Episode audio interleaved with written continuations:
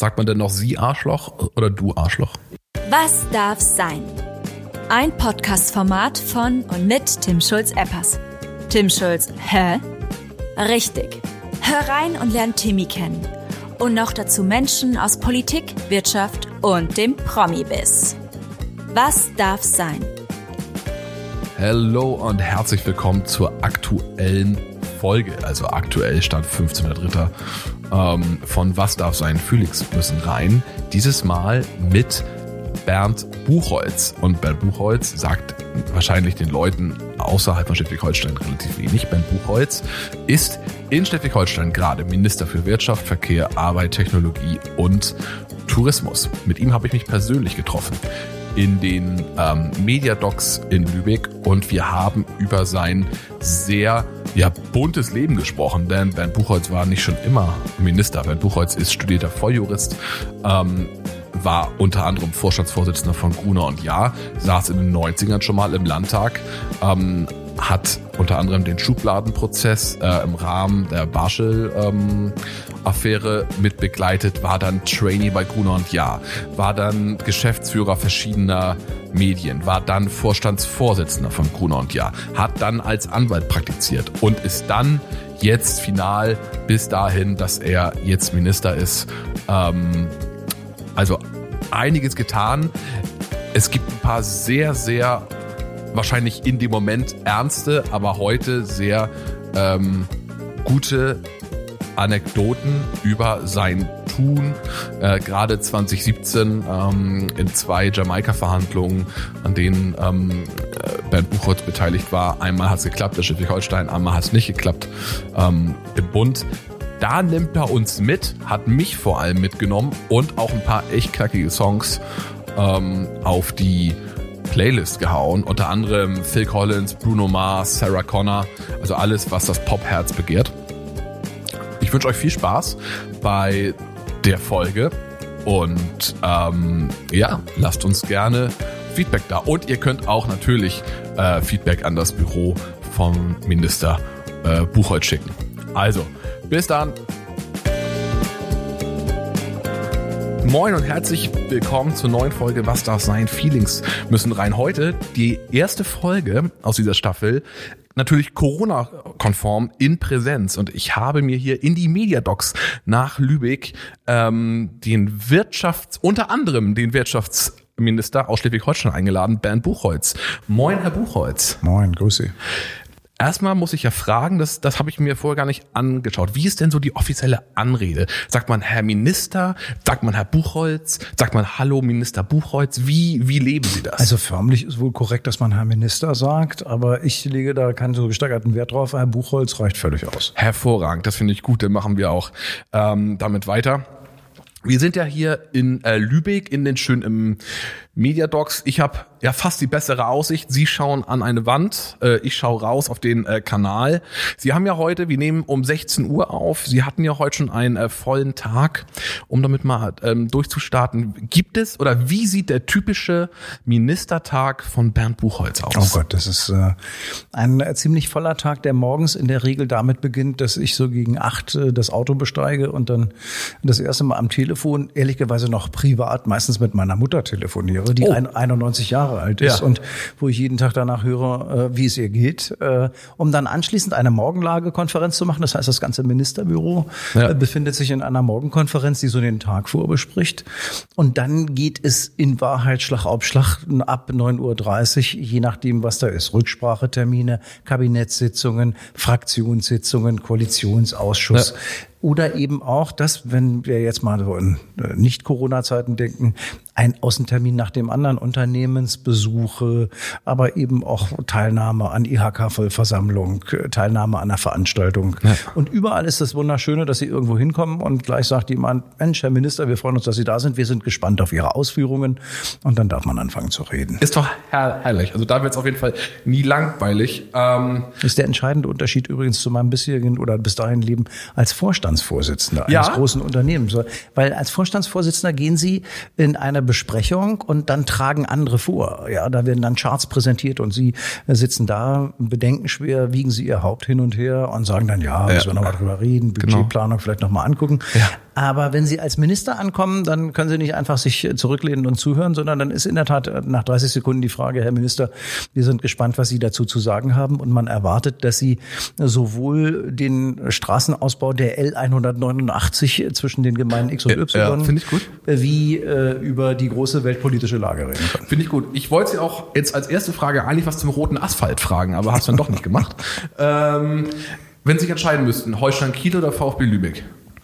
Hertha BSC. Hertha BSC. Oder haben Sie aber gerade nicht so ein. Obwohl doch am Wochenende jetzt gewonnen, Nee, oder? ist nicht so, ist nicht so doll zurzeit, kann man nicht sagen. Nee. Aber alter Berliner würde an der Stelle, um sich nicht in Schleswig-Holstein entscheiden zu müssen, äh, lieber den neutralen nehmen. Okay, verstehe, verstehe. Ähm, wenn Sie so reden, wenn Sie Reden halten müssen und Ausführungen halten müssen, ähm, sind Sie so ein ganz, bereiten Sie sich akkurat vor? Wir sind ja unter uns. Bereiten Sie sich akkurat vor oder schießen Sie auch manchmal so ein paar Sachen aus der Hüfte? Ja, manche Sachen schießt man aus der Hüfte, aber eine gute Vorbereitung ist schon essentiell. Ähm, Ich sag mal, es geht ein bisschen darum, äh, zu zeigen, dass man in den Themen, über die man spricht, auch drinsteckt. Und das kann man am besten, indem man kurz vorher halt nochmal liest nach dem Motto, worum geht's hier, was sind ein paar Fakten, äh, die man dazu noch extra wissen muss. Ja. Meistens steckt man natürlich in den Themen sowieso äh, einigermaßen tief drin, aber es tut auch gut, äh, noch ein paar Details extra zu wissen und ich jedenfalls versuche mich auf äh, Reden, die ich halte, nochmal kurzfristig vorzubereiten. Ich glaube, ich, ich fand, das wirkt immer so sehr, wenn Sie sprechen, das wirkt immer so sehr souverän. Also als hätten Sie das alles so, so parat. Also das ist, ähm, Ja, das ist eine Sache von Training. ne? Also das ist ehrlich gesagt, ich habe äh, 1992 als äh, kleiner Landtagsabgeordneter ähm, so quasi begonnen, da war ich 31 oder 30 und da habe ich in der Legislaturperiode irgendwann mal 250 Reden im Landtag gehalten. Äh, das schult ungeheuer und das schult natürlich auch, dass wenn Sie vor vielen Menschen permanent sprechen müssen, dass Sie sich dann eine bestimmte Art und Weise aneignen, zu sagen, okay, ähm, ich weiß, dass ich zu bestimmten Dingen immer wieder auch präsente Fakten äh, produzieren muss, damit die Leute auch das Gefühl haben, okay, der weiß, wovon er redet. Der redet nicht einfach nur Kram Ja. so hin und her. Äh, Nicht nur Floskeln. Da, genau, das Ja. ist nämlich, man ist leicht in der Versuchung, an der Oberfläche so rumzuschwimmen Ja. und dann in Wahrheit gar nichts mehr zur Sache zu sagen. Sowas gibt ja auch reichhaltig. Das versuche ich zu vermeiden. Ähm, Sie, Sie sind ja heute ähm, Minister in Schleswig-Holstein äh, und waren davor, Sie haben schon vorweggenommen quasi Vorstandsvorsitzender. Ähm, wollten Sie das schon immer werden? Also war Ihr Ziel, ich werde Vorstandsvorsitzender in einem Medienhaus und dann werde ich noch vorher und danach Politiker. Weder das eine noch das Ja. andere. Also ich wollte weder Vorstandsvorsitzender eines großen Medienhauses werden, noch wollte ich Wirtschaftsminister werden.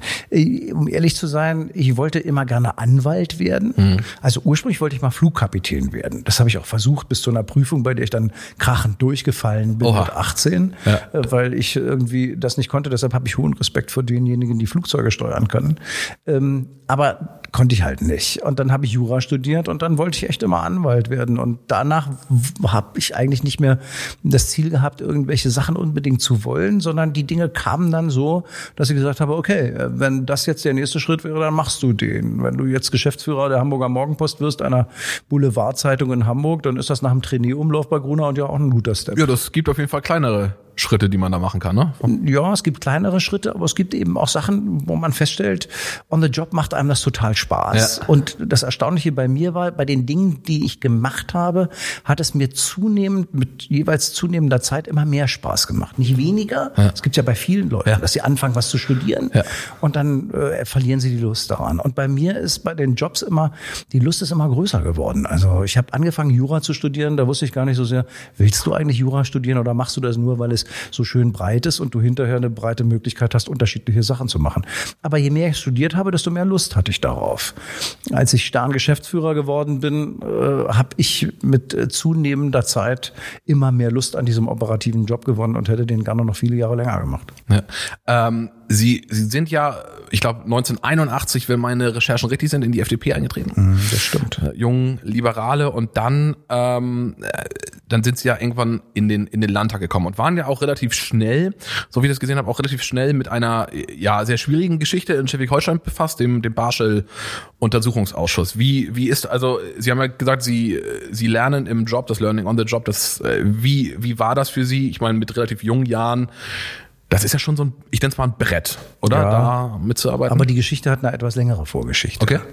Äh, Ich habe mein erstes Staatsexamen als Jurist 1986 gemacht und ähm, äh, im Herbst des Jahres 86, äh, 87 äh, habe ich dann als wissenschaftlicher Assistent am Lehrstuhl der Universität angefangen. Im Herbst äh, äh, 87 ist die eigentliche Barschel-Affäre in Schleswig-Holstein losgegangen und ich wurde wissenschaftlicher Mitarbeiter der FDP-Fraktion und habe diesen ersten Barschel-Untersuchungsausschuss quasi als Mitarbeiter des Abgeordneten Jens Ruge im Parlament begleitet. Hat dazu geführt, dass ich das so spannend fand, dass ich darüber eine Doktorarbeit schreiben wollte. Und dann habe ich promoviert über das Recht der parlamentarischen Untersuchungsausschüsse.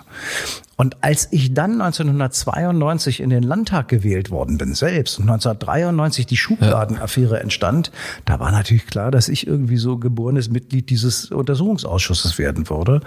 Und da hatte ich natürlich ein bisschen Vorkenntnisse, weil ich die ganze ursprüngliche Barschel-Affäre mitgemacht hatte und außerdem über das Rechtliche auch noch ein bisschen was wusste.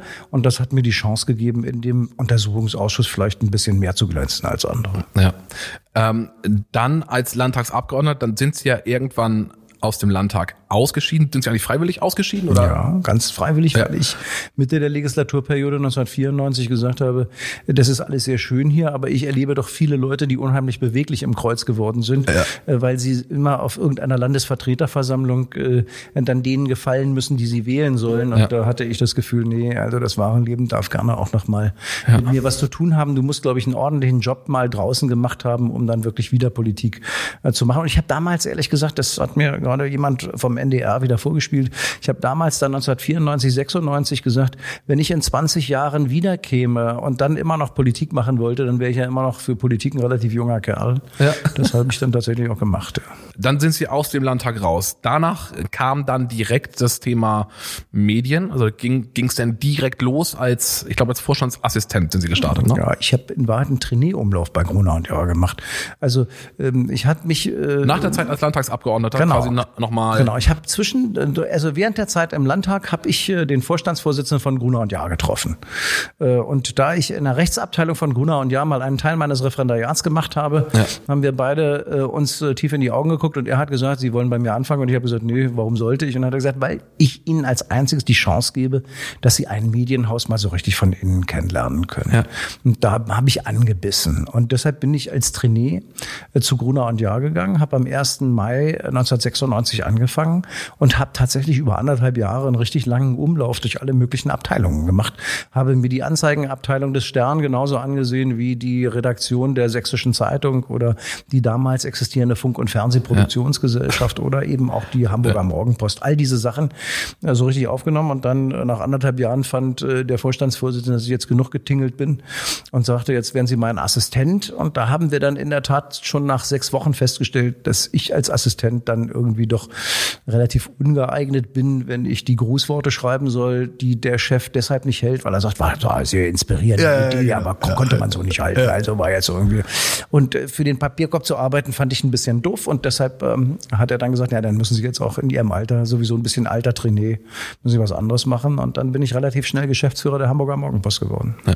Das ist ja heute, meinen Sie, so ein Lebenslauf wäre heute noch möglich? Ja. Ein schneller, ja? Ja, auf jeden Fall. Ich glaube, dass es äh, viele Leute sich selbst unterschätzen, was sie eigentlich für Chancen haben, wenn sie äh, die Bereitschaft haben, ins kalte Wasser zu springen. Ich glaube, viele Leute überlegen ganz viel vor solchen Schritten immer nach dem Motto, oh Gott, wird das gefährlich? Was für Risiken gehe ich da ein? Und so. Ehrlich gesagt war ich da etwas unbedarft damals. Ich habe gesagt, was soll schon passieren? Ähm, Mach's einfach, probier's einfach mal aus. Als mir der Job des Geschäftsführers der Hamburger Morgenpost äh, angeboten wurde, habe ich erst viel später gehört, dass vier Leute vor mir den abgelehnt hatten. Äh, ich habe äh, ehrlich Weil? gesagt gedacht, Sie wissen, ja, warum, oder? weil das war damals ein absolutes Sanierungsobjekt. Ja. Ja. da hatten sich viele Geschäftsführer dran versucht, alle hatten sich die Finger verbrannt. Ähm, äh, diese kleine Tageszeitung in Hamburg produzierte für Gruner und Jahr jedes Jahr 13 Millionen D-Mark Miese, Ja. was jetzt ehrlich gesagt auch für ein großes Verlasser kein Pappenstiel ist. ja. Ja, das tut weh. Naja. Und als man mich fragte, da hinzugehen und ich dann erst gesagt habe, ja, was soll ich denn da? Ich meine, ich habe ja nur gerade einen Trainierumlauf hinter mich gebracht und war da gerade als Trainee in der Anzeigenabteilung. Ich kann ja da schlecht hingehen, als was denn? Und dann sagte eben der damalige Zeitungsvorstand zu mir, nee, nee, als Geschäftsführer sollen Sie da hingehen. Das war eine echte Herausforderung. Ja, die Leute, die gerade so eben meine Ausbildung gemacht hatten, da kam ich drei Monate später und sagte, ich bin jetzt euer Chef. Ja. Das ist komisch. Hat die auch gefreut, alle, ne? Oder? Ja, es hat also am Anfang natürlich für brutale Irritation gesorgt. Ja. Auf der anderen Seite war es für äh, Führungsfähigkeiten, die man später mal braucht, ähm, eine ganz, ganz wichtige Schule. Denn in Wahrheit lernt man dabei, dass man als Führungspersönlichkeit nicht derjenige ist, der alles ansagt. Ich meine, alle Mitarbeiter bei der Hamburger Morgenpost wussten besser, was zu tun ist in ihren Bereichen als ich. Aber es ging darum, von der Spitze des Hauses im Zweifel die richtigen Fragen zu stellen, um Dinge zu verändern. Ja. Und auf diese Art und Weise zu führen, das musste ich da ziemlich brutal lernen, hat mir aber später sehr geholfen. Was sind Sie denn für ein Chef? Oh, ich glaube, ich bin ein ganz angenehmer Chef insoweit, als dass ich glaube, dass ich lasse die Leute durchaus ähm, ihre Fähigkeiten ausspielen. Ich bin nicht immer leicht, weil ich auch äh, durchaus Gefühlsanwandlungen habe, mal Ja, da kommen wir auch, nachher noch äh, etwas, etwas, äh, etwas kräftiger zu sagen, was Ja. ich denke. Ja. Aber äh, weshalb man, glaube ich, mit mir ganz gut umgehen kann, ist, äh, dass man immer weiß, man kriegt eine gerade Antwort von mir. Äh, Da ist jetzt nichts verschnörkelt oder äh, hinter dem Rücken, sondern das ist alles immer mit offenem Visier und geradeaus. Nach dem ersten Geschäftsführerposten, dann ging es ja, also es ging ja in den 90er Jahren, auch in den 2000 es ging ja wirklich rucki zucki. Ne? Also sie haben ja echt die Leiter, die ging ja, also die Schritte gingen immer äh, höher. Was kam denn genau, äh, ich habe da ein paar unterschiedliche Angaben gefunden, was kam nach der ersten Geschäftsführerposition? Nach der ersten Geschäftsführertätigkeit bei der Hamburger Morgenpost hatte das Verlagshaus Gruner und Jahr die Hamburger Morgenpost verkauft und mich Oha. nicht und mich nicht mitverkauft. Ja, das lag daran, dass aus den 13 Millionen Euro Miese plötzlich nur noch eine Million Euro gewesen äh, geworden sind und Okay. sich ein Käufer dafür gefunden hat und man gesagt hat, na ja, also wenn man die jetzt gerade mal so eben schön an der Null hat, dann kriegt man einen Verkaufspreis Ja. dafür und deshalb Ja. verkaufen wir sie jetzt, was ich übrigens nicht komisch fand. Nö, ich weil find, man die. Dinge, die. Dinge, die man macht, die macht man immer mit Herzblut. Ja. Und äh, einige der Mitarbeiter von damals haben mir zum Beispiel kurzfristig vorgeworfen, dass ich nur gekommen wäre, um die Braut hübsch zu machen. Und das hat lange gedauert, bis wir wechselseitig dann wieder Vertrauen zueinander gewonnen Mhm. haben. Denn sie brauchen in so einem Job, gerade wenn sie was sanieren, die Führungsmannschaft und die Crew eigentlich untergehakt bei sich, sonst kriegen sie das nicht hin. Ja. Aber man hat mir dann angeboten, als äh, Verlagsgeschäftsführer den Stern zu übernehmen. Das war damals das Flaggschiff des Verlagshauses Gruner und Jahr. Große 500 Marke? Mitarbeiter. Und äh, da habe ich dann nicht Nein gesagt. Ja. Ähm, wenn, wenn Sie an, an Ihre Zeit äh, auch danach denken, ich meine, das ging ja nachher auch zu Gruner und Ja, es äh, gibt ja auch ein paar, also auch ähm, zum Beispiel die, die, S, die SZ sagt ja, ähm, Sie hätten, als Sie dann später gegangen sind bei Gru, Gruner und Ja, Sie wären im Krach mit Bertelsmann, hätten Sie hingeworfen und äh, es würde mit offenen Visieren gekämpft werden. Ist es so, wie es da steht, oder war das, dürfen Sie noch nach Gütersloh heute? Ach, du- ich glaube, ich darf nach Gütersloh und Gütersloh würde auch mit mir sprechen, wobei ähm, es ist nicht falsch. Also äh, es ist nicht so, dass wir äh, Friede, Freude, Eierkuchen miteinander gewesen wären. Ich wollte etwas anderes als die Eigentümer des Unternehmens. Ich Was wollte, wollten Sie genau? Ich wollte eine Wachstumsperspektive Ja. für Gruner und Jahr. Äh, Ich wollte ein neues Geschäft für Gruner und Jahr aufbauen und der Hauptgesellschafter, die Bertelsmann AG, wollte solche neuen Geschäfte lieber in anderen Bereichen aufbauen, ohne Minderheitsgesellschafter und nicht unbedingt verheiratet mit einem Zeitschriftengeschäft, von dem man damals offenbar das Gefühl hatte, dass man damit dauerhaft kein Geld mehr verdienen kann. Äh, Das fand ich äh, doof und deshalb habe ich dann irgendwann mal in der Tat, äh, hat es Krach gegeben zwischen uns über diese Perspektiven und ich habe dann mein Amt als Bertelsmann-Vorstand niedergelegt und darauf musste man mich dann als Gruner und Jahr Vorstandsvorsitzenden rausschmeißen. Ja. Äh, ja, Kam ja auch nicht überraschend dann wahrscheinlich. war dann nicht mehr so überraschend. Nein, war aber trotzdem eine Zeit, die ich nicht missen möchte. Mhm. Und ich habe ein, eine wirklich eine ganz tolle Zeit in einem ganz großen Ja. und tollen Medienhaus äh, gehabt. War ja auch Mitglied äh, des Vorstands der Bertelsmann AG und damit äh, damals des sechstgrößten Medienkonzerns der Welt. Das ist schon was, wenn man da äh, mal so die Luft rein äh, atmen darf, äh, die Ja, da die große schon- weite Medienwelt atmet. Das ist schon toll, ja. Ja. Also ich möchte es nicht missen, aber es war der richtige Zeitpunkt, um dann auch auszusteigen. Ja. Wie sehen Sie denn heute? Sie sind ja damals gegangen, also ich meine, ich glaube, das war 2012, ne? 2012, ja. 2012, da war ja auch schon das Thema Google, Facebook, GAFA, das war ja auch schon in aller Munde. Wie haben Sie denn die Digitalisierungswelle, die auch schon damals, glaube ich, im Printbereich anfing, wahrgenommen? Also naja, die fing nicht nur an, sondern die war äh, mittendrin. Also wir haben letztlich schon im Jahr 2000 in den Medien uns darauf eingestellt, dass äh, das Internet und seine Möglichkeiten die, die Geschäftsmodelle äh, von Printprodukten massiv äh, beeinträchtigen wird. Mhm. Es ging schon damals darum, dass das Thema Tageszeit Zeitungen, die lebten ja von Rubrikenanzeigen im Wesentlichen, dass dieses Rubrikengeschäft abgelöst werden würde durch Internetangebote, weil es viel äh, mehr convenient ist, äh, dort zu suchen, als in einer, in einer Rubrikenanzeige zu suchen. Wir haben uns ein bisschen getäuscht über die Frage, wie schnell wird das gehen, weil in Wahrheit ist es viel langsamer gegangen, als wir ursprünglich gedacht haben. Aber in der Tat haben wir uns mit der digitalen Auseinandersetzung oder mit der digitalen Herausforderung sehr auseinandergesetzt. Wir haben nur, und das muss man auch im Nachhinein sagen, gilt nicht nur für mich, sondern gilt für viele Verleger äh, weltweit. Wir haben für ein Qualitätsjournalismushaus die richtige Handhabe nicht gefunden, wie wir ja. diesen Qualitätsjournalismus wirklich auch im Internet positiv vermarktbar machen, um damit wirklich richtig gute Geschäfte zu machen. Ja. Das äh, ist uns nicht gelungen, ist aber allen anderen auch nur begrenzt gelungen. Heute sind wir dabei zu sehen, dass einige große Medienhäuser mit Pay-Angeboten ganz gut Fall. klarkommen, ja, ja. aber natürlich bei weitem nicht die Renditen erzielen, äh, die wir als Printhaus mit Magazinen noch im Jahr 2010, 2012 erwirtschaftet. Man muss ja dazu immer sagen, Gruner und Jahr hatte damals einen Gesamtumsatz von knapp drei Milliarden Euro weltweit und ein Ergebnis von fast 300 Millionen. Also das, das ist schon etwas, äh, das, ist schon ordentlich. Ja, das ist schon ordentlich. Und ich habe auch gelesen, äh, äh, ich lese ab und an die äh, Zeit, äh, das ähm, Magazin Beef. Das mhm. haben Sie damals mit eingeführt, ne? Genau, das Oder? ist das Ergebnis eines ja. äh, Ideenwettbewerbs ja. unter den Mitarbeiterinnen und Mitarbeitern äh, gewesen. Und ehrlich gesagt, als es äh, dieses Ergebnis gab und äh, die Jury dieses Objekt äh, zum Sieger des Ideenwettbewerbs kreiert hat, habe ich gesagt, ihr habt sie doch nicht alle.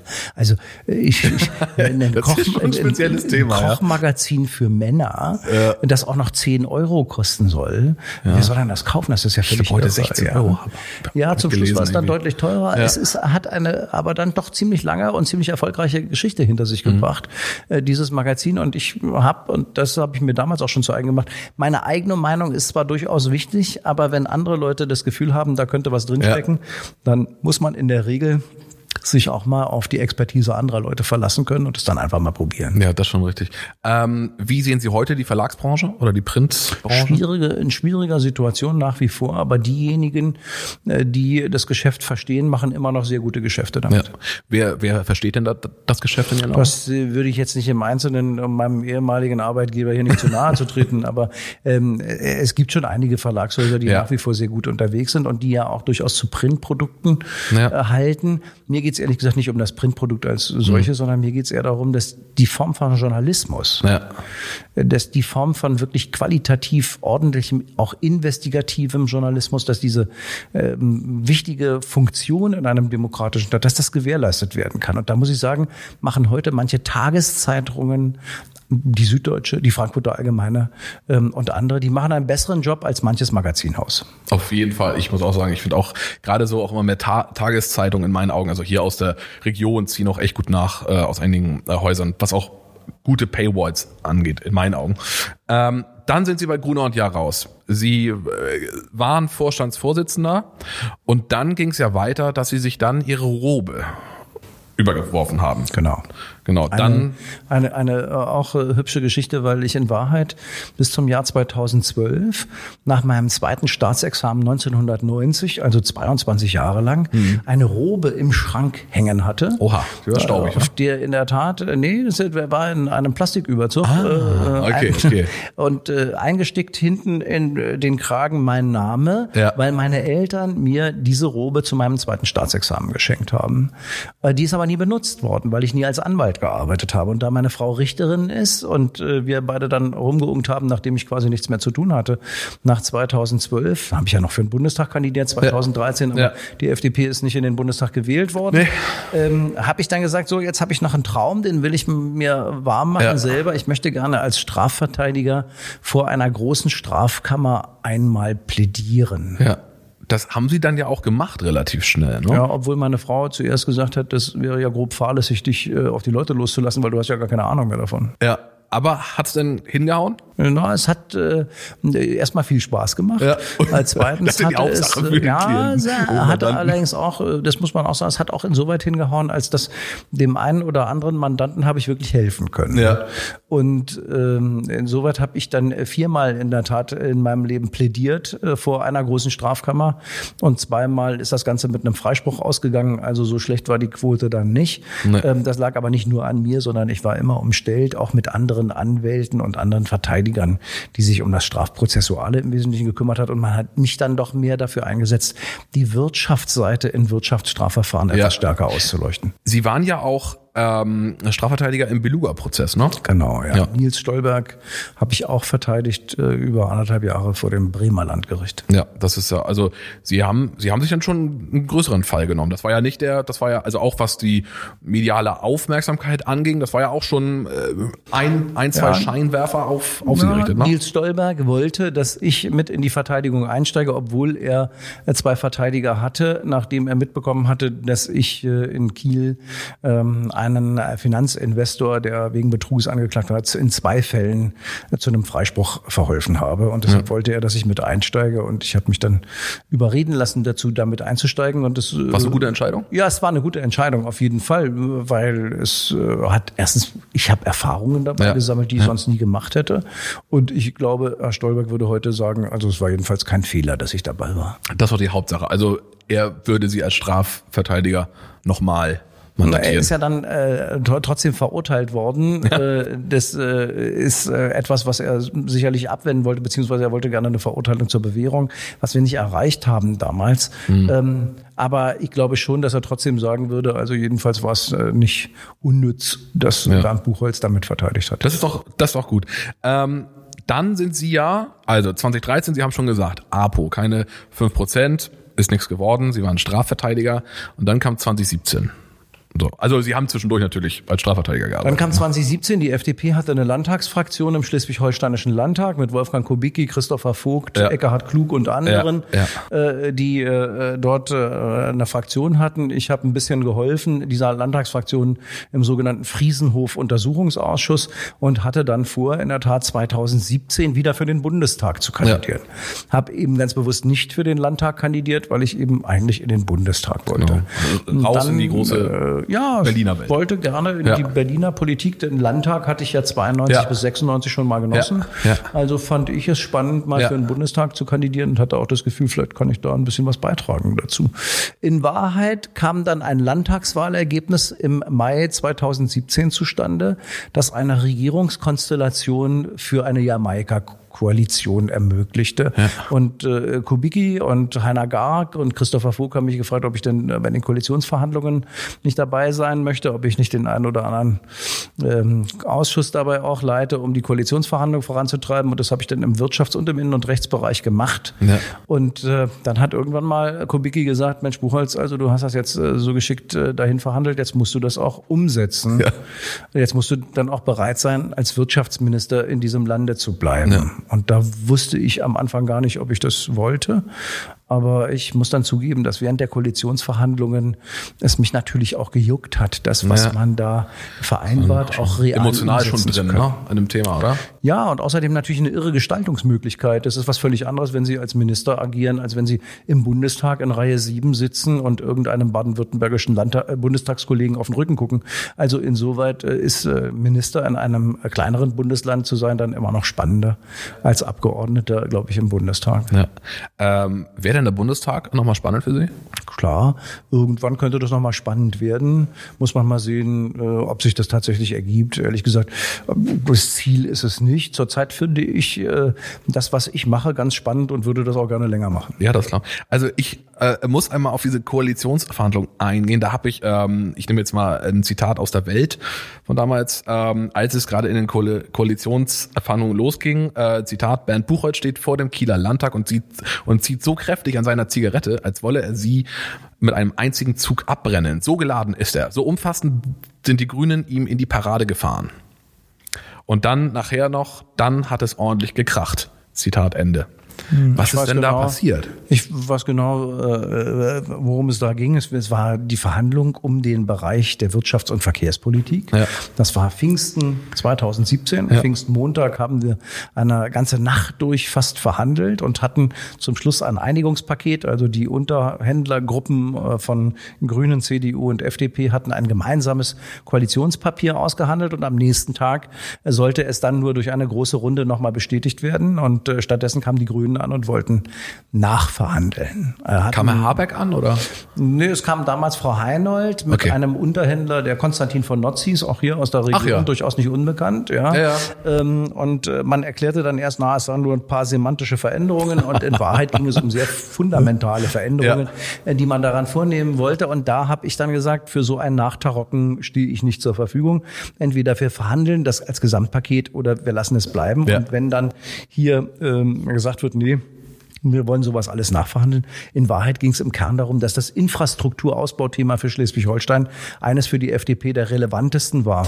Ja. Und das zu verwässern in dem Koalitionsvertrag äh, fand ich äh, äh, nicht angemessen. Und dann muss man sagen, haben wir gesagt, nee, pass mal auf, so gibt's mit uns keine Koalition. Dann sind wir drei Tage lang ein bisschen mal ähm, in, äh, ich sag mal, wechselseitiges Überdenken gegangen. Und Daniel Günther hat dann die Beteiligten wieder zusammengeführt und die Grünen dann auch den Pfad der Tugend zurückgeführt, um zu sagen, okay, wir machen das jetzt dann doch so quasi wie ausgehandelt. Rauchen Sie eigentlich noch? Nee. Nee? Okay, also Habe ich mir damals. abgewöhnt inzwischen. Also Ja. Noch nicht so lange her, aber ein gutes Jahr. Toi, toi, toi. Ja, hat äh, ehrlich gesagt äh, damals schon äh, war das schon auch ein bisschen Beruhigungsthema. Ja, genau. Inzwischen brauche ich es nicht mehr. Ja. Äh, wie, wie sind Sie denn in so Verhandlungen? Also ähm, äh, man kennt ja äh, Ähm, äh, wie verhandeln Sie? Also haben Sie eine äh, Strategie? Äh, sind Sie ähm, emotionsgeladen und einmal den Hammer, den Sie schwingen? Kann, wie kann man sich so ein Bernd Buchholz? Ich versuche das gerade mir vorzustellen, so Frau Heinhold und äh, der Ministerpräsident und Sie. Wie wie sind Sie wie sind Sie in solchen Situationen? Gehen Gehen, gehen Sie da strategisch ran oder situationsorientiert? Wie kann man sich das vorstellen? Naja, man braucht sicherlich für eine Verhandlung immer eine Verhandlungsstrategie. Also, äh, man sollte vorher wissen, mit was man rauskommen will. Und das Zweite ist, man sollte sich dann überlegen, überlegen, auf welchen Wegen man dahin kommt. Das Erste ist mal gut vorbereitet zu sein. Das Zweite ist, diese gute Vorbereitung im Zweifel auch schon mal so umgesetzt zu haben, dass andere sich an dem abarbeiten müssen, was man selber vorschlägt und nicht auf das eingehen zu müssen, Ja. was andere vorschlagen. Also irgendwo in den Verhandlungsmove zu kommen, derjenige zu sein, der ein bisschen im Driver's Seat sitzt. Das ist schon immer gut, wenn man äh, das erreichen kann. Und das ist eine Frage von Vorbereitung und eine Frage des Verhandlungspartners. Und in der Tat, ich bin durchaus einer, der na, emotional werden kann in solchen Verhandlungen. Also es ist schon auch in dieser berühmten Nacht ähm, zu Pfingsten 2017, es ist laut geworden zwischen einigen Abgeordneten und mir. Ähm, aber das äh, sorgt dann auch für Klärung. Es bleibt nichts unausgesprochen. Ja. Sagt man denn noch Sie Arschloch oder du Arschloch? Nee, so persönlich und beleidigend wird man Okay. nicht. Aber Okay. man äh, muss in der Sache die Positionen klar abstecken. Wenn Beteiligte so verhandeln wollen, dass sie sagen, du pass mal auf, den reize ich jetzt so weit, äh, dass er entweder übers Stöckchen springt oder aber konsequent sein muss. Dann bin ich für Konsequenz. Ja. Und genau das ist in der Nacht passiert. Dann habe ich, ich habe gesagt, wenn wir uns hier an dieser Stelle nicht einigen, dann wird es keine Koalition mit der FDP geben. Ja. Und äh, bin dann auch hinterher, nachdem dieses Nachverhandeln begonnen worden ist, na, von den Grünen zu Wolfgang Kubicki und Heiner Gar gegangen, habe gesagt, pass mal auf, ihr könnt ja, wenn ihr das trotzdem wollt, gerne mit denen weiterverhandeln, aber dann bin ich nicht dabei. Äh, Und ich finde, ehrlich gesagt, man muss da eine eigene, klare Linie haben. Ja. Die beiden haben dann sofort gesagt, nee, nee, wir haben diese Linie genauso wie du und irgendwann muss man auch mal äh, sagen, bis hierhin geht's, aber darüber hinaus nicht. Ich glaube, die Beteiligten ähm, haben sich dann anschließend gut verstanden und man muss ja im Nachhinein mal sagen, äh, die Jamaika-Koalition funktionierte dann in den letzten vier Jahren viel besser, als ich das am Anfang erwartet hätte. Ja, im, im Land hat's ja geklappt. Äh, Im selben Jahr hat's im Bund nicht geklappt.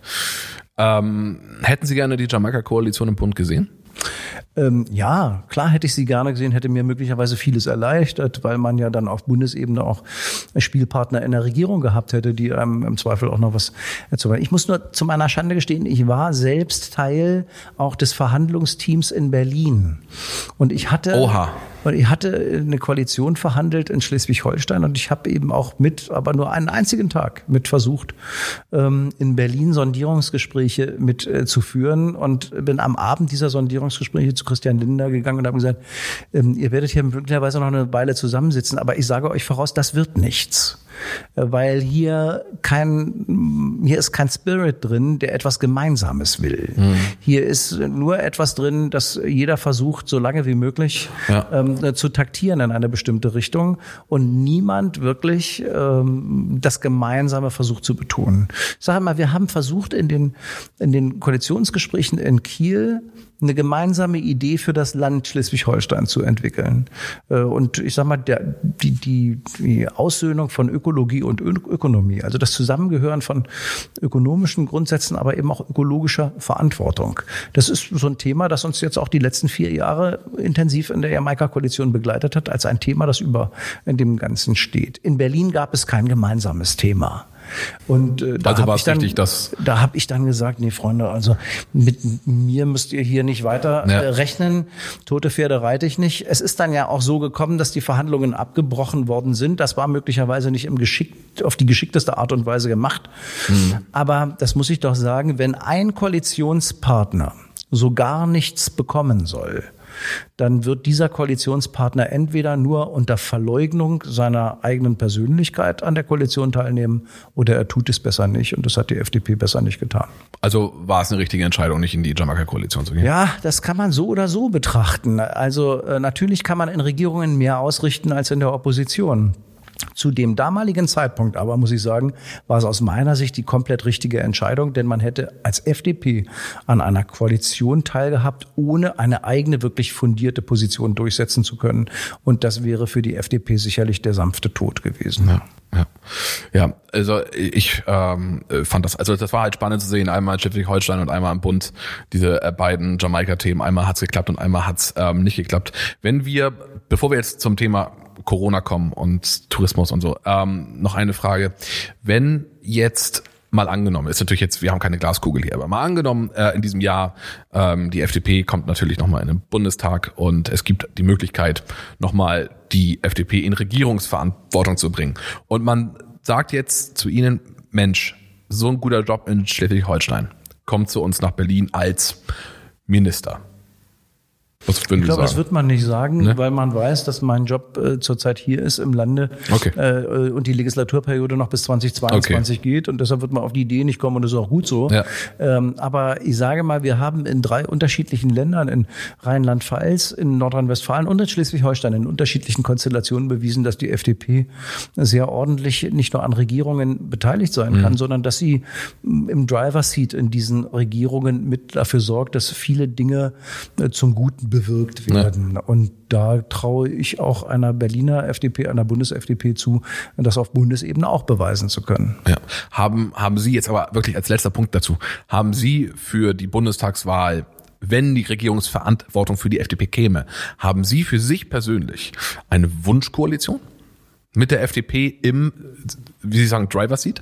Äh, nee, habe ich nicht, weil ich ehrlich gesagt glaube, dass zurzeit die ähm, die Konstellationen sehr, sehr unterschiedlich ausgehen können. Mhm. Ich glaube, natürlich gibt es eine natürliche Nähe in wirtschaftspolitischen Fragen äh, zur CDU. Das ist bei der FDP so. Es gibt aber in Bürgerrechtsfragen auch durchaus eine Nähe zur SPD. Mhm. Und äh, ich habe gelernt, dass es an einigen Stellen, gerade so im Bürgerrechtsthema, auch un, eine ungemein große Anzahl von Überschneidungsthemen mit den Grünen gibt. Also mhm. insoweit kann ich nicht sagen, dass es da jetzt was Präferiertes geht. Letztlich geht es darum, ob man in einer solchen Regierung Inhalte wirklich umsetzen kann und äh, gemeinsam eine Idee hat davon, was man gemeinsam irgendwo will. Ja. Äh, dann gibt's unterschiedliche Konstellationen. Keine Frage. Wir arbeiten in einer Jamaika-Koalition jetzt zusammen mit der Union unter einem Ministerpräsidenten Daniel Günther hervorragend zusammen. So eine Konstellation wäre immer äh, super, wenn man sie umsetzen könnte. Aber Zweierkonstellationen sind ja nun mal nicht einfach in Deutschland. Nee, das stimmt. Das wird ja auch immer diverser und was ja auch,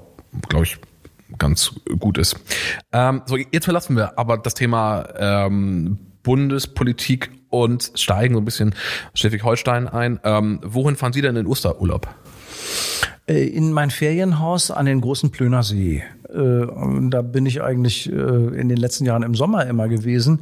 Und da sich zurzeit nicht abzeichnet, dass man irgendwo weiter wegfahren kann, wir eigentlich vorhatten, in der nächsten Woche eine Woche auf Sylt zu verbringen, mhm. das aber leider stornieren mussten, weil man halt in den Beherbergungsbetrieben noch nicht bleiben darf, wird Osterurlaub dann in diesem Jahr im Ferienhaus stattfinden. Ja. Aber es war auch schön. Ja, sehr. Schön. sehr. Schöner See ist doch sehr erholsam, ja, ist ein oder? Traum äh, da, aber es ist nun mal eben so, dass man ein bisschen Tapetenwechsel auch mal ganz gerne hat. Ja. Wir machen das ansonsten so, dass einmal im Jahr versuchen wir ein bisschen weiter wegzukommen, ja. um auch noch was von der Welt zu sehen, meine Frau und ich. Und äh, einmal im Jahr dann auch wirklich zur Erholung äh, am Plöner See sind. Und äh, dieses Jahr werden wir dann vielleicht zweimal am Plöner See sein. Ähm, äh, Corona im Land, Sie sind ja als Minister, konkret Minister für Wirtschaft, Verkehr, Arbeit, Technologie und Tourismus. Das ist ja ihr, ihr gesamter Titel. Ähm, welcher der Teilbereiche ähm, ist denn gerade ähm, am, ich nenne es mal, am gefragtesten? Ja, der Wirtschaftsminister ist immer gefragt, wenn es um die gesamtwirtschaftliche Lage geht, um den Einzelhandel geht, der gerade äh, Corona-bedingt geschlossen war und geöffnet werden soll und musste und jetzt aber auch wirklich geöffnet wird. Und äh, der Touristiker ist äh, gerade gefragt, was das Thema Osterurlaub angeht. Und dann können wir bei den Beherbergungsbetrieben was machen, aber alle Beteiligte, alle Bereiche sind in Wahrheit gefordert, auch durch Corona speziell gefordert. Ja. Der Verkehrsminister muss dafür sorgen, dass die Verkehre tatsächlich auch ähm, beibehalten werden, dass wir auch in Corona-Zeiten mit genügend Abstand im öffentlichen Personennahverkehr, im Schienenpersonennahverkehr ja. unterwegs sein können. Er muss auch dafür sorgen, dass die Beförderungsentgelte, die ausfallen, jetzt nicht zu einem Sterben der Verkehrsunternehmen führen, also ÖPNV-Rettungsschirm organisieren.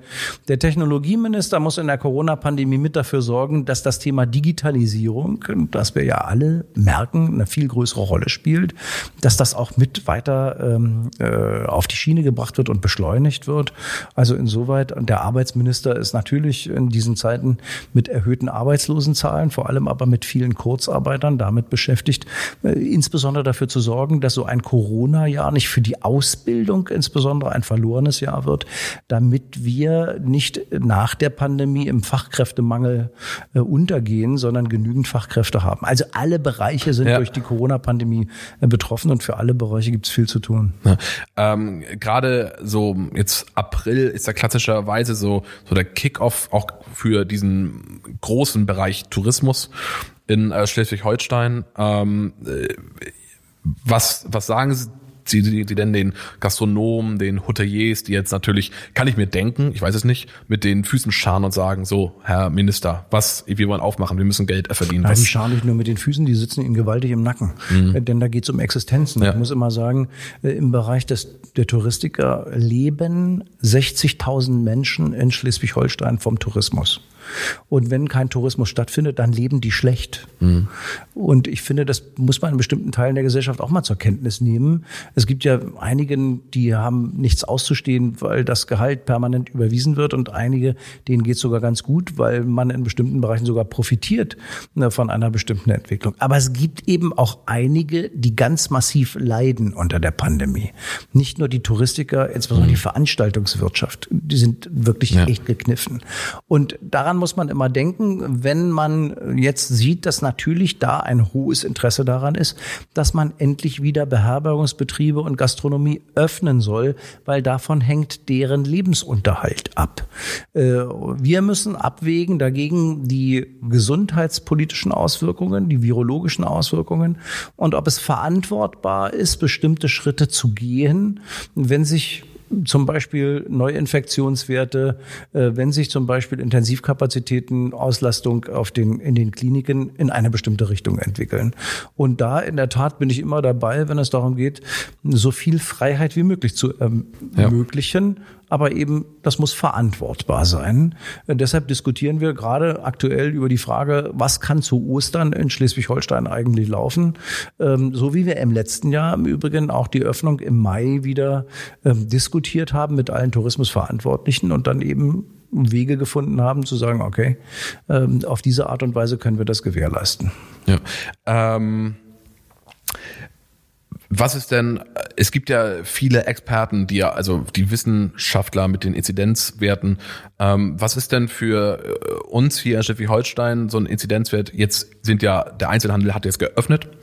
Ähm, ab dem Sie sagen, okay, ab dann müssen wir wieder, sei es durch eine Mutation oder warum auch immer der Wert nach oben geht. Wir müssen eine Rolle rückwärts machen. Was ähm, gibt's da irgendwas Verbindliches, dass wenn jetzt der, der Schuhhändler den Podcast hört und sagt, alles klar, der Wert, wenn wir uns dem nähern, dann muss ich mich wahrscheinlich ja. Ja, das ist nicht nur ein Wert. Und ich mhm. glaube, wir müssen diese Fixierung auf einen Inzidenzwert auch ein bisschen ablegen. Äh, die Inzidenzen zeigen etwas. Das ist ein wichtiger Leitindikator, bei dem man festmacht, wie viele neue Infektionen hat man im Land auf 100.000 Einwohner. Das ist eine wichtige Zahl. Aber in dem Maße, in dem wir Menschen geimpft haben, in dem Maße verschiebt sich dann natürlich etwas, weil die schweren Krankheitsverläufe, das wissen wir ja, nur in einer bestimmten Alterskohorte wesentlich äh, stattfinden. Also gerade bei den Älteren sind die vielen schweren Krankheitsverläufe da gewesen und die vielen Todesfälle. Schon heute können wir sagen, wir hatten zu Weihnachten ungefähr 600 Menschen auf den, in den Krankenhäusern als Covid-Infizierte. Heute sind es noch etwas über 200. Wir haben zurzeit etwas über 60 Leute in den Intensivbetten in äh, Schleswig-Holstein. Das ist auch äh, deutlich zurückgegangen im Verhältnis zu dem, was vorher ist. Und deshalb geht es nicht nur um einen Inzidenzwert, sondern es geht um ein Potpourri aus unterschiedlichen äh, Themen wie stark sind unsere Intensivkapazitäten belastet? Wie stark ist der öffentliche Gesundheitsdienst so ausgelastet, dass er eine Kontaktnachverfolgung nicht mehr machen kann? Und das Ganze kulminiert dann sicherlich in einer Neuinfektionszahl, wo jeder weiß, also sollten wir jetzt über die 50 wieder nach oben gehen und irgendwann mal bei 75 oder gar bei 100 im Lande sein, dann kann man sicher sein, dass wir jedenfalls die bisherigen Öffnungsregeln nicht beibehalten können. Das muss aber nicht, und das ist mir schon auch wichtig, das zu sagen, es muss nicht wieder in einen keinen Komplett-Lockdown zurück, sondern in Wahrheit haben wir ja über die Zeit auch viel gelernt. Gelernt auch darüber, wie sich die Infektion verbreitet. Und wir wissen zum Beispiel auch aus den harten Lockdown-Phasen im Lebensmitteleinzelhandel, in den Drogeriemärkten, da hat sich nicht so viel getan. Ja, da Warum auch. sollte das bei einem Fashionhändler ja. anders sein? Ja. Heißt für mich, der Einzelhandel ist, und das sagt ja auch das Robert Koch Institut, der Einzelhandel ist kein Treiber des Infektionsgeschehens und das Thema Ansteckungsgefahr ist im Einzelhandel auch nicht besonders groß. Mindestens mal über solche äh, Möglichkeiten zu shoppen mit Kontaktnachverfolgung, also mit Angabe der Adresse oder Terminvereinbarung, das wird äh, aus meiner Sicht auch äh, zukünftig immer möglich sein, auch noch in einer Lockdown-Phase. Da lernt man einfach dazu. Ähm, genauso wie man lernen muss, dass das Beherbergen von Menschen in äh, Hotels auch nach Einschätzung des Robert-Koch-Instituts kein großes Risiko darstellt. Das Risiko besteht woanders, dass die Nutzung der Gemeinschaftsräume, der gemeinsame Speisesaal, das äh, Zusammentreffen durch mehr Mobilität, Kontakte an der Autobahnraststätte, bei der Hinfahrt, im Zug, im sonst irgendwo. Ja. Das sind die Dinge, die vielleicht eher Treiberthemen sind. Die eigentliche Unterbringung, wenn ich mit meiner Frau gemeinsam aus einem Hausstand nur einfach in ein Hotel fahre und dort ein Zimmer beziehe, da ist das Infektionsrisiko genauso klein, wie wenn ich zu Hause bleibe. Auf jeden Fall. Sind Sie schon geimpft? Nein.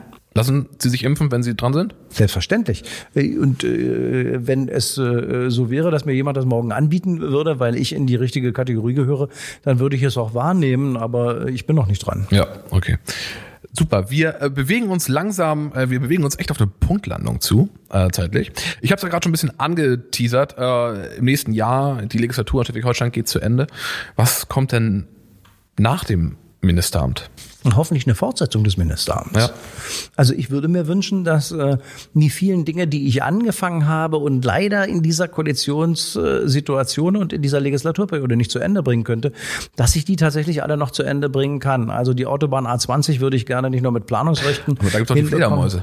Ja, oder? da gibt's Fledermäuse, aber für die Fledermäuse kann man ja Fledermausüberflughilfen bauen und sowas denen, gibt's? Okay. ja, sowas gibt es. Ich musste das auch lernen, dass es ähm, äh, viele Einrichtungen gibt, die man für die Ökologie schaffen kann, damit auch eine Autobahn umweltverträglich gebaut werden kann. Kaum einer weiß ja, dass der Ausbau der A7 zum Beispiel zwischen Bordesholm und Hamburg für die Ökologie wahnsinnig viel gebracht hat, denn die Autobahn, die da ursprünglich mal 1972 gebaut worden ist, die hat die Landschaft quasi einmal zerschnitten und die Tiere konnten nicht mehr von West nach Ost und Ost nach West.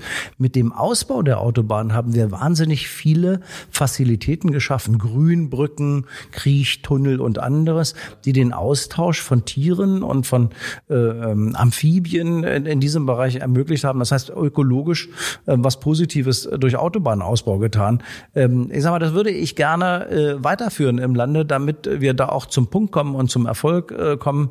Und deshalb könnte ich mir gut vorstellen, weitere fünf Jahre durchaus gerne als Wirtschaftsminister zu agieren. Und wenn es nicht für die Regierung reicht? Anhand von Koalitionen, Prozenten? Ja, wenn es nicht für eine Regierungsbeteiligung der FDP reichen würde, dann wird man mich wahrscheinlich im schleswig-holsteinischen Landtag nochmal erleben müssen. Okay.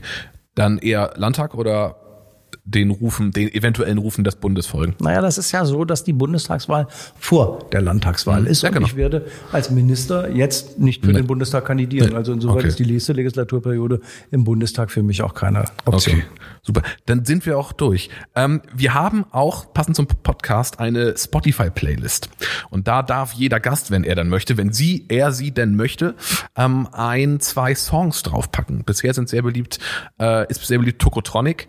Was haben, haben Sie einen Interpreten, den Sie so aus der Hüfte schießen können, ein Song, von dem Sie sagen, jawohl, Schulz-Eppers Pack also mal rauf. ehrlich gesagt, das ist natürlich jetzt mit meinem altersbedingt. Ne? Jetzt man, man sieht mir die äh, das 60. Lebensjahr nicht unbedingt an, aber in der Tat, ich werde dieses Jahr 60 und Ach, das, das hat natürlich äh, hat natürlich was damit zu tun, dass äh, die Dinge, die ich so spontan äh, für so eine Spotify-Liste auswählen würden, auch ein bisschen älter sind. Ja, aber macht halt gar nichts. Wir haben alles dabei. Aber ähm, Phil Collins mit Against All Odds, äh, den fände ich zum Beispiel gut ich glaub, den gibt, aber ich glaube, den gibt schon. Macht nichts. Macht nichts, wenn der schon drauf ja. ist. Äh, ein Logical Song von Supertramp wäre ja. gut in der ja. In der Liste. Ja. und äh, von mir aus auch ein Michael Jackson Song könnte da gut mit untergebracht ja. sein. Ja, also Beat It ist auch noch ein guter Song, könnte okay. ich mir alles so vorstellen. Es gibt auch Dinge, die aus neuerer Zeit äh, äh, ich gut finde. Was ähm, denn so? Können Sie noch? Was es geht bis hin zu, nicht, nicht lachen bitte, aber ja. es, geht bis zu Sarah Connor und Victor, äh, ein Song, den ich super finde, äh, ja. wo einfach auch eine gesellschaftliche Situation ja. beschrieben wird von Sarah Connor, die ich Sarah großartig Connor. finde. Ja, das ist ja wirklich abgefahren. Ich finde das Ja, das ist eine, ziemlich abgefahren in der Tat, aber da meine Frau einen sehr, sehr weiten Musikgeschmack hat. Äh, höre ich ganz viel und ganz viel auch von unterschiedlichen Leuten. Es ist also ähm, okay. deshalb, da, da ist viel drin, ja. Das finde ich gut. Ich, ich finde das total total spannend, wenn man so mit vielen Gästen spricht und einige, denen man, also da äh, manchmal weicht so der so der geschätzte Musikgeschmack und das, was sich gewünscht wird, voneinander ab. Das ist ganz, ganz spannend. Aber packen wir alles ja, rauf. aber das ist bei mir wirklich auch sehr breit. Also Sie könnten auch ein bisschen Klassisches da reinpacken ja. oder Bruno Mars. Äh, da wäre ich auch geil. Ja. Finde ich auch geil. Also das, das finde ich einfach äh, im Musikbereich das ist ja schon so viel Partymusik ein bisschen, möglich. ne? Ja, feiern Sie gerne? Ein bisschen Party nicht Corona die finde ich, die finde ich super. Wenn ja. also eine Musik, die mich morgens fröhlich macht ja. und die mich abends nicht loslassen würde, sondern eher zum Tanzen animieren würde, ja. die finde ich gut. Okay, cool, super. Wir haben es jetzt Punktlandung. Äh, wir haben es durch. Ich habe alles gefragt, was ich fragen wollte. Äh, bedanke mich recht herzlich für Ihre Zeit in Ihrem knappen, in Ihrem ja, sehr engen Terminkalender. Und äh, ja, vielen Dank. Gerne, hat Spaß gemacht. Ja, Dito. Du willst noch mehr Infos rund um die Gäste und Timmys Podcast? Schreib uns dein Feedback und deine Wünsche als Bewertung bei Apple Podcasts oder per Mail an kontakt.verbalu.de mit dem Betreff Was darf sein?